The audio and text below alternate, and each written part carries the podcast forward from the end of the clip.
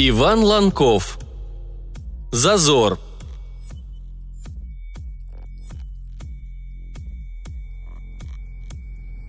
Протокольный дроид, исполняющий обязанности коменданта станции, изобразил латунным корпусом нечто вроде приветственного поклона. Из динамиков раздался механический голос. «Здравствуйте. Подтвердите или опровергните. Являетесь ли вы членами Межведомственной следственной комиссии для изучения чрезвычайного происшествия, случившегося за станцией?» Двое полицейских, громила Урсуноид в сером комбинезоне и небольшого роста конисоид в оранжевом, перестали сверлить друг друга яростными взглядами и повернулись к коменданту. Третий полицейский, гуманоид в форменном синем комбинезоне, сделал робкий шаг вперед и неуверенно кивнул. «Да, то есть, так точно, это комиссия есть, ага».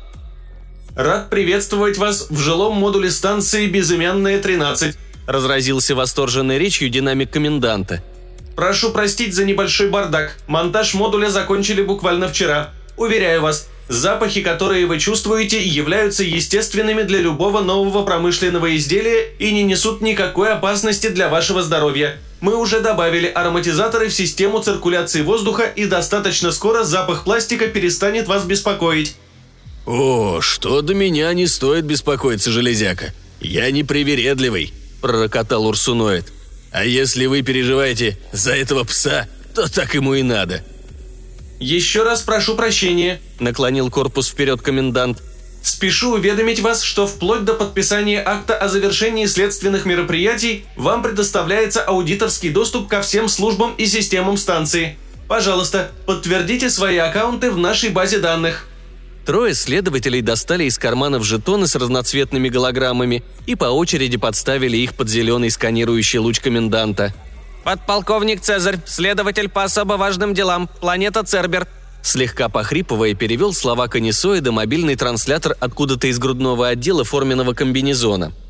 Урсуноид в дурашливом восхищении подсокал языком и изобразил аплодисменты в адрес конисоида. Потом повернулся к коменданту и ракочущим басом сказал – «Подполковник Мик. Урса. Следователь».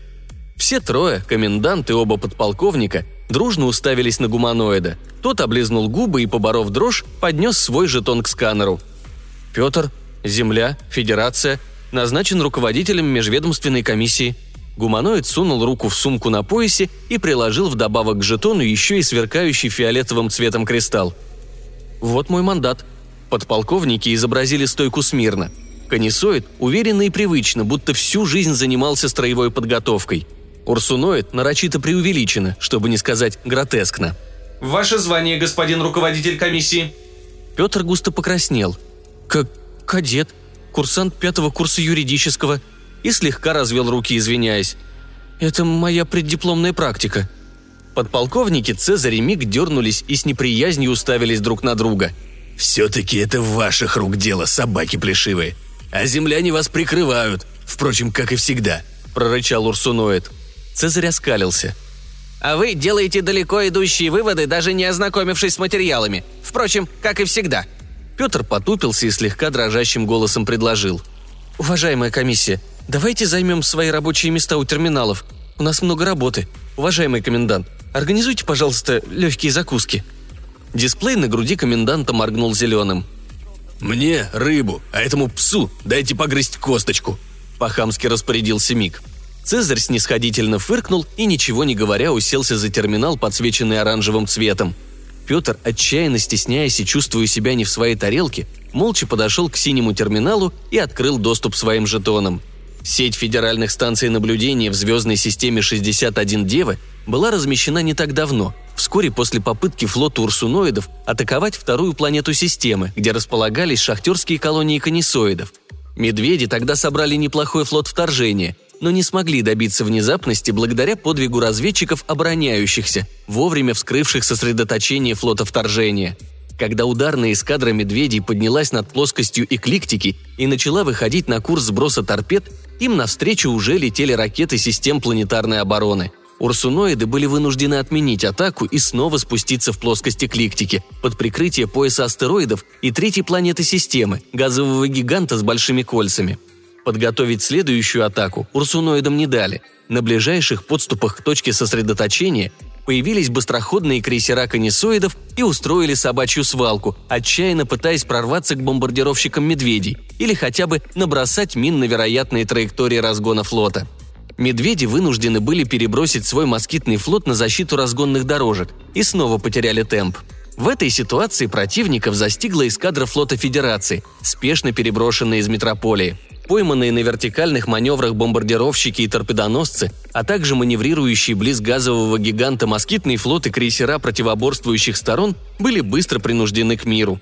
С тех пор система 61 Девы пребывала в фазе замороженного конфликта – Несколько баз снабжения урсуноидов дрейфовали за границей звездной системы, по ту сторону местного аналога пояса Койпера, на которых, по предположению конисоидов, дежурила эскадра вторжения. Сами конисоиды на второй планете 61 Девы. В земных справочниках эта колония разумных собак была обозначена как планета Цербер. Неустанно укреплялась сеть планетарных батарей, расходуя на этот проект львиную долю добываемых на планете ресурсов – Урсуноидов такая ситуация устраивала. Гипотетическая угроза из космоса сводила на нет все преимущества, которые получили конисоиды, когда опередили медведей и первыми основали колонию на Цербере. Кольцо станции наблюдения Федерального флота находилось между третьей и четвертой планетами системы, как раз на той позиции, где разогнавшиеся бомбардировщики атакующего флота должны будут покинуть плоскость экликтики, чтобы нанести бомбово-штурмовой удар по планете и успешно увернуться от ответного огня орбитальных батарей. Опять же, если крейсера обороняющихся соберутся сделать вылазку к краю звездной системы, примерно в этом месте есть свободный участок космоса для разгона.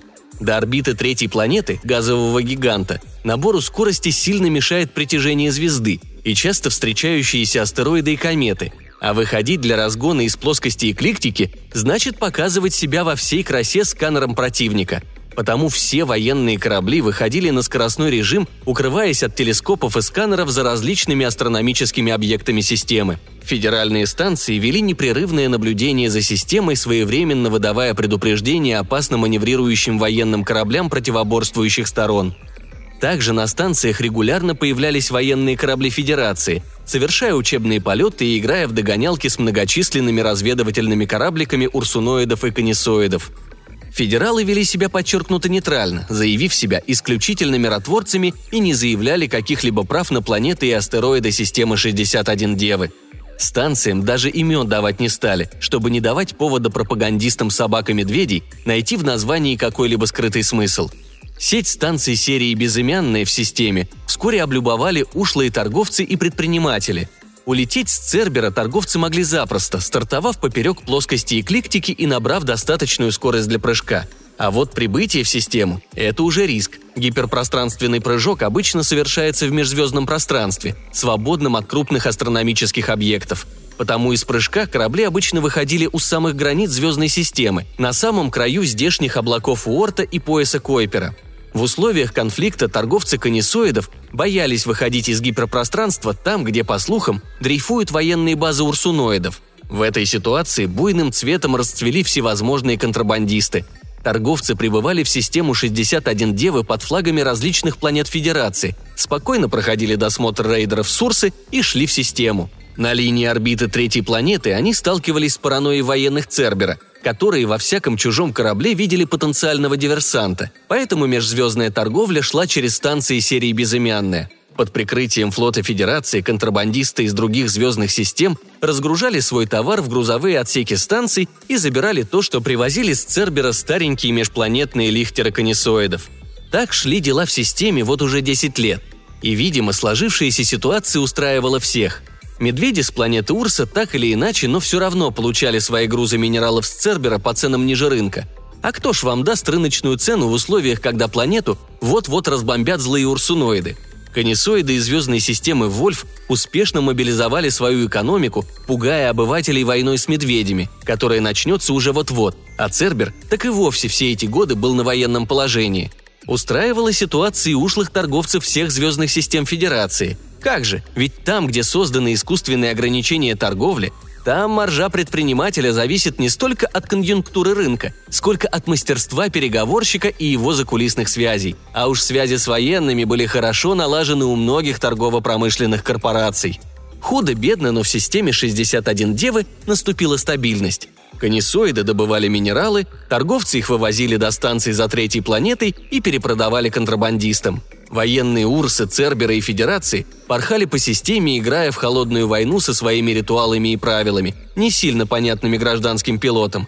А на федеральных станциях дряхлели дроны, андроиды, немногочисленные ученые-астрономы и редкие проштрафившиеся ссыльные администраторы. Так было до поры до времени. Но неделю назад на станции «Безымянная 13» произошло чрезвычайное происшествие. Авария, как заявил в отчете комендант станции. Диверсия урсуноидов, как утверждали параноики с Цербера. Провокация конисоидов, как ворчали рейдеры медведей. «Да руки у них из задницы!» – писали в своих чатах торговцы и контрабандисты. Но на всякий случай с анонимных аккаунтов. Что случилось? Да почти ничего – Станция «Безымянная 13» не смогла вовремя выполнить маневр коррекции орбиты, в результате чего в сплошном поле космического наблюдения, обнаружения и связи у флота федеральных миротворческих сил образовался зазор. Не то чтобы прям большой, но много ли надо торпедоносцам нового поколения, чтобы прошмыгнуть, совершить гравитационный маневр «Обгазовый гигант» и запустить свои бомбы в догон беззащитным против кинетического оружия орбитальным батареям – Петр дочитал справку, переключил терминал на другой файл, пробежал глазами отчет о случившейся аварии и растерянно потряс головой. В глазах рябило от обилия цифр, чертежей, графиков и заумных терминов вроде «рабочее тело», «коррекционный импульс», «тяга» и прочие там, эксцентриситет и перицентр. Он и в школе-то с кеплеровскими орбитами не дружил, потому и пошел на юридический. А тут вот, пожалуйста, удружил дипломный руководитель. «Надо бы это, запросить какого-нибудь флотского эксперта, что ли», растерянно протянул он. Конесует Цезарь презрительно фыркнул. «Только время зря терять. Поверьте моему опыту, юноша, тут обыкновенная диверсия. Вот эти». Цезарь презрительно кивнул в сторону медведя. Подогнали разведчика под стелс-полем и повесили на один из приводов тяги антигравитационную кляксу. Двигатели станции отработали штатно, при этом какой-то из двигателей дал тягу обратного вектора. Система станции нарушений не заметила, а всплыла ошибка только при еженедельном контроле локационного покрытия. Так что спокойно передайте это дело военной прокуратуре, вызывайте ваш федеральный флот и готовьтесь к отражению атаки. Уверен, флот Урса уже вышел на линию разгона в образовавшемся слепом зазоре. Поднимайте тревогу, скажите вашему адмиралу, пусть ставит мины и вызывает эскадру линейных кораблей. Урсуноид откинулся в кресле, хлопнул могучими лапами и заржал так, что нагрудный транслятор стал давать сбои. Петр повернулся к нему. «Ваше мнение, подполковник?» Медведь отсмеялся, утер рукавом выступившие на глазах следы и ответил. «Ничего другого я от этих шелудивых псов и не ждал. Конечно же мы виноваты. Вот-вот вторгнемся. Бойтесь, людишки, сейчас злой медведь нападет. И гонить сюда флот, много флота, еще больше флота. И все же, не сочтите за труд, господин подполковник. Какое ваше мнение? Урсуноид миг обнажил в широкой улыбке свои внушительные клыки. «Да так-то, дело яйца выеденного не стоит. Совершенно очевидно, что псы пытаются перегнать военную эскадру со своей домашней системы, с Вольфа, сюда, на Цербер, а так как они сами себя напугали нашим мифическим флотом вторжения, который вот-вот нападет, то просто взять и прилететь не могут. Потому один из их торговцев контрабандой разместил на станции среди прочих грузов гравитационный компенсатор и в нужное время дал пару импульсов. Вот на этом графике отчетливо видна его орбита. Мик вывел на большой экран какой-то график с непонятными оранжевыми и синими полосками – так что да, флот уже на векторе разгона. Но не наш, а их. Но позвольте, зачем же тогда подполковник Цезарь просит начать минирование? Возразил Петр. Ясно зачем. Это нищета подзаборная, удавится из-за лишнего кредита. Потому хочет, чтобы проход кораблей через зазор замаскировал кто-нибудь другой. Ваши орбитальные мины дают совершенно шикарную картину магнитных возмущений – так псы сразу, одним выстрелом, убивают двух зайцев. Укроются за минными постановками от атаки наших крейсеров, спрячутся за магнитными возмущениями от прямого сканирования со станций Беза-12 и Беза-14, проскочат в зазор, а в довесок среди федералов поднимут истерику против Урсы. И проводка, и пиар – все за чужой счет.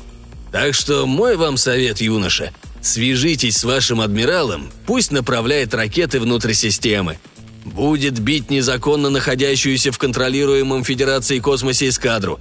Если они встали на разгон от облака Орта, то как раз где-то здесь, на орбите станций, будут разворачиваться дюзами к планете и выполнять маневр торможения. То есть ваши ракеты будут бить их вдогон и перещелкают прямо в беззащитные носовые обтекатели, не опасаясь, что ракету отразит импульс отработки из дюз.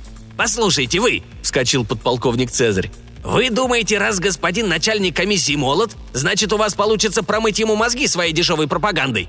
Но на наше счастье здесь есть я, и эти дешевые приемчики с головизора у вас не пройдут». «О да, детка, давай, выдай малышу порцию вашей фирменной паранойи. Так ты только склонишь его на нашу сторону. Я даже говорить ничего не буду». Подполковник Миг заржал и демонстративно развалился в кресле. «Фас, Цезарь, фас!» Конесоид оскалился и стиснул лапы в кулаки. «Стойте! Извините!» – затараторил Петр. «Простите, я отойду ненадолго. Мне надо проконсультироваться с экспертом флота Федерации». Мик и Цезарь тут же прекратили свою перепалку, и Урсуноид спокойно произнес. «Никаких отойду, господин начальник комиссии.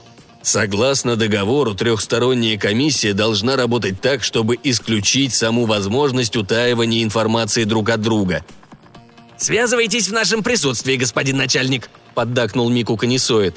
Иначе договор, и так кабальный для нашей расы, окончательно превратится в фикцию». Петр растерянно перевел взгляд с одного инопланетного офицера на другого и вздохнул. «Хорошо, извините, я сейчас». Он придвинулся к терминалу и выбрал из выпадающего меню коммуникатора нужного абонента. «Еще раз извините». Миг протянул лапу в сторону Петра и выпустил острые когти. Юноша рефлекторно отшатнулся, а Урсуноид, расплывшись в улыбке, звонко щелкнул когтем по клавише громкой связи. Раздались традиционные гудки устанавливающейся связи, и на экране показалось лицо седовласого флотского офицера в мундире с погонами капитана первого ранга. «А, юристы! Наконец-то!» «Здравствуйте. Я начальник межведомственной следственной комиссии. Со мной подполковники...» «И вам не хворать!» – оборвал Петра флотский офицер. «Юридическое заключение готово?» К «Какое? Извините, следствие еще идет, и нам нужно...» «Не готово? Плохо. Давай, малец, быстренько ваяй свою бумажку. У меня вторая учебная эскадра прибыла. Даешь заключение, я даю маневр. Начинаешь тянуть резину, я увожу эскадру в гравитационный разгон об газовый гигант, а счет за топливо на второй заход пришлю в Минюст. Ситуация ясна?» «Простите, но нам нужна экспертная кон...» «В следующем сеансе связи я хочу видеть заключение», – перебил капитан. За все ваши оправдания буду бить по самому больному месту, бумажные вы черви. По кошельку. Это понятно? Все, отбой». Экран погас. Петр растерянно отодвинулся от монитора. Подполковники переглянулись и одновременно пододвинули свои кресла поближе к рабочему месту человека. «Послушайте, Петр», – проникновенным голосом начал конисоид Цезарь. «Я работаю следователем уже очень давно. Поверьте моему опыту, в этом деле все очень просто. Пишите. Я предоставлю все требуемые доказательства. Вот, смотрите, этот график отображает интенсивность...» Урсуноид Мик хлопнул Петра по плечу и громогласно перебил оппонента. «Да не слушай ты этого хмыря с седой шкурой. Ясно же, что он просто хочет себе перед пенсией выбить повышенное выходное пособие. Смотри, что надо писать». «Нет уж, позвольте», — оскалился Цезарь. «Да замолчи уже, ущербный. Умей проигрывать. Петр вырвал левую руку из лапы Цезаря, дернул правым плечом, стряхивая лапу Мика и долбанул по клавише вызова на коммуникаторе. «Комендант!» «Поздравляю с успешным завершением практики, лейтенант!» – проворковал коммуникатор. «Ваша работа завершена. Вы можете вернуться в метрополию». Петр еще раз полюбовался своим мундиром с новенькими лейтенантскими погонами, вздохнул и аккуратно упаковал полиэтиленовый пакетик с кадетскими знаками отличия в сумку. На память. Пора идти. Там, в центре управления, флотский капитан первого ранга уже наверняка закончил оформление бумаг операции с представителями Урса и Цербера. «А, бумажный червь! Поздравляю!» – поприветствовал его капитан. «Вот отчет от нашего флота, вот от псов и медведей. Подошьешь к делу и оформишь. Челнок ждет тебя в стыковочном шлюзе номер 4. Счастливого пути!» «Благодарю вас, господин капитан первого ранга». Петр взял запаянные в пластик документы и замер в нерешительности. «А это... разрешите вопрос?» Капитан вопросительно вскинул бровь. «Излагай». Так что же здесь было на самом деле? Что случилось со станцией? Ты же сам все написал в своем заключении, кадет. Усмехнувшись одним краешком губы, ответил капитан. В связи с прибытием группы кадетов на производственную практику, некоторые станции слежения получили приказ на дооборудование жилых модулей в связи с вероятным проживанием на станции представителей негуманоидных рас. При этом флот не обеспечил своевременного подвоза блоков жизнеобеспечения для живых существ. Я оценил эту шпильку в мой адрес, кстати. Молодец, быстро сообразил. «Прошу прощения, у меня и в мыслях не было», — покраснел Петр. «А должно было быть», — оборвал его капитан. Ты теперь государственный чиновник и мыслить обязан, как подобает государственному чиновнику. Дальше интересно?» «Простите, продолжайте, пожалуйста». Капитан кивнул и продолжил. Комендант станции, имея скрипт о приоритете жилых модулей над остальными, своей властью принял решение заключить бартерную сделку с местными торговцами. Запасные блоки маневровых двигателей обменяли на жилой мультимодуль для нескольких раз. А дальше – обстоятельства непреодолимой силы – во время стартового импульса вышел из строя один из датчиков на маневровом двигателе. Плюс ко всему, комендантам не были произведены расчеты импульса в связи с изменившейся массой станции. Потому коррекция орбиты была произведена с погрешностью. Виновные – снабженцы флота, опоздавшие с поставками блоков, и программисты серии станций, которые дали шаблоны расчета изменения массы станции за счет заполнения или опустошения грузовых трюмов, но не догадались добавить скрипт об изменении массы станции при добавлении новых модулей. Ну и спешка, конечно. Вот и вся история. Подпись-печать. Петр потупился. «Но вы же понимаете, господин капитан, что эта версия шита белыми нитками». «И что с того?» – хмыкнул капитан. «Документ, вот он, завизирован всеми тремя сторонами. Эскадра Федерации уже отработала маневр с учетом данных обстоятельств и заняла уверенную оборонительную позицию над сектором. Все уже позади, малец. А какова правда? Что произошло на самом деле? Капитан подошел поближе и заглянул в глаза новоиспеченному лейтенанту юстиции. «Кому она нужна, это правда? Ну сам посуди. Прислали бы кого-нибудь опытного, кто сразу бы прочитал по графикам наличие ловушки антиграва на маневровом движке – Послал бы он ремонтный бот и подшил бы к делу документы со сканами остатков ловушки. И уже сегодня моя вторая учебная дербанила бы флот урсуноидов, а линейная эскадра зачищала бы их базы в облаке Оорта. Или кто-нибудь опытный сделал бы фоновую экспертизу грузового отсека и нашел следы работы контрабандного гравикомпенсатора. И тогда сегодня моя вторая учебная уже бы бомбила прошмыгнувшие корабли с Вольфа или даже орбитальной батареи Цербера. А если бы и то, и другое – «Тогда бы ты вместо лейтенантских погон получил бы срок за коррупцию», — грустно улыбнулся капитан. «Потому что кто-нибудь ушлый обязательно бы зацепился за такой вывод. И попытался бы выставить такое заключение как доказательство совместной работы псов и медведей против Федерации. А наш военно-промышленный комплекс еще не готов к потере статуса нейтрального наблюдателя. Так что ты все сделал правильно выставил на небольшую сумму гражданских поставщиков нашего флота и сохранил статус-кво в системе, что, собственно, от тебя и требовалось. Но я же следователь. Моя работа установить правду. Ты воен-юрист, лейтенант. Твоя работа – обеспечить юридическое сопровождение действий федеральных вооруженных сил. А правда, пусть ее ищут историки –